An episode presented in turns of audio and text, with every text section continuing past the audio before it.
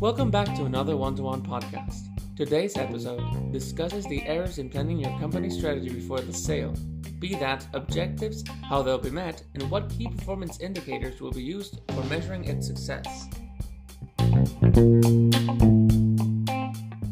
So, where should I start? Do you have a strategic plan? Having it is important regardless of the size of your company. Make sure you know where your company wants to go, what it wants to achieve, how it will achieve it, and what it means. A well prepared strategic plan should include a business plan that projects around three to five years in the future. Remember, jack of many trades, master of none. Concentrate on what you do and what you do well. What if I already have one? If you have a strategic plan, ponder if your company is fulfilling its objectives. Not reflecting this is a chance for potential buyers to walk away and for you to miss an opportunity to sell. If your strategic plan has not been written, it's time to do it. Having the business in your head can be challenging to appreciate since they aren't mind readers. Why is this important during the preparation phase?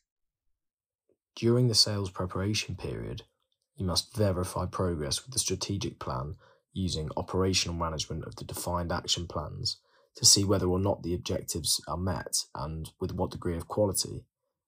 When you sell, the buyers can see that the projections have been met. This will inspire confidence in them, minimize risk, and ultimately boost your company's value. What do I follow the strategic plan with? So, following the strategic plan, there should be a business plan. Like your strategy, this should project your company's future for the next three to five years. Develop a business plan in which you describe the primary financial goals to be met. So we're talking sales, EBITDA, financial debts, capex, and cash flow. Why would an investor be interested in this information?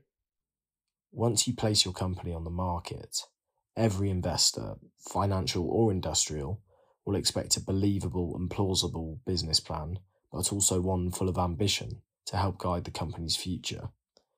Establishing credibility will garner the attention of the investor who wishes to benefit from the investment he must make. They will have more resources and can ramp up your company's growth. Will I be the only one privy to this information?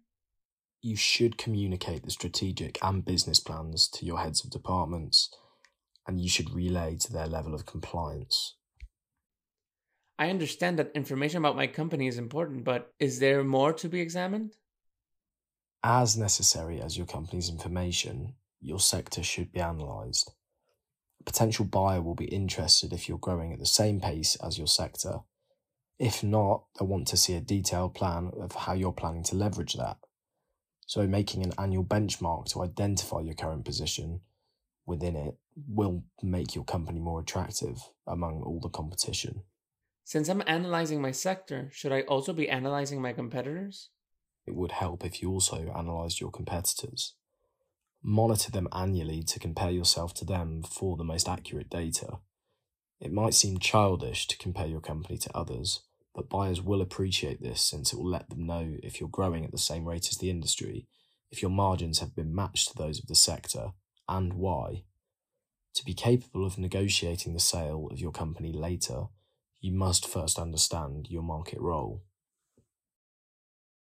Finally, what else should I pay attention to? You must look at your service offer and profit margins. Examine if your service offer and margins are by your sectors. See if their standards are consistent enough to be considered efficient. Offering efficient services offers a glimpse of what was invested and gained, something every potential buyer or investor will be interested in seeing. Buyers obviously hope to boost their earnings, so knowing your profitability is valuable. This will show them where you stand on the sector's competitive leaderboard. They want a company that's productive and competitive.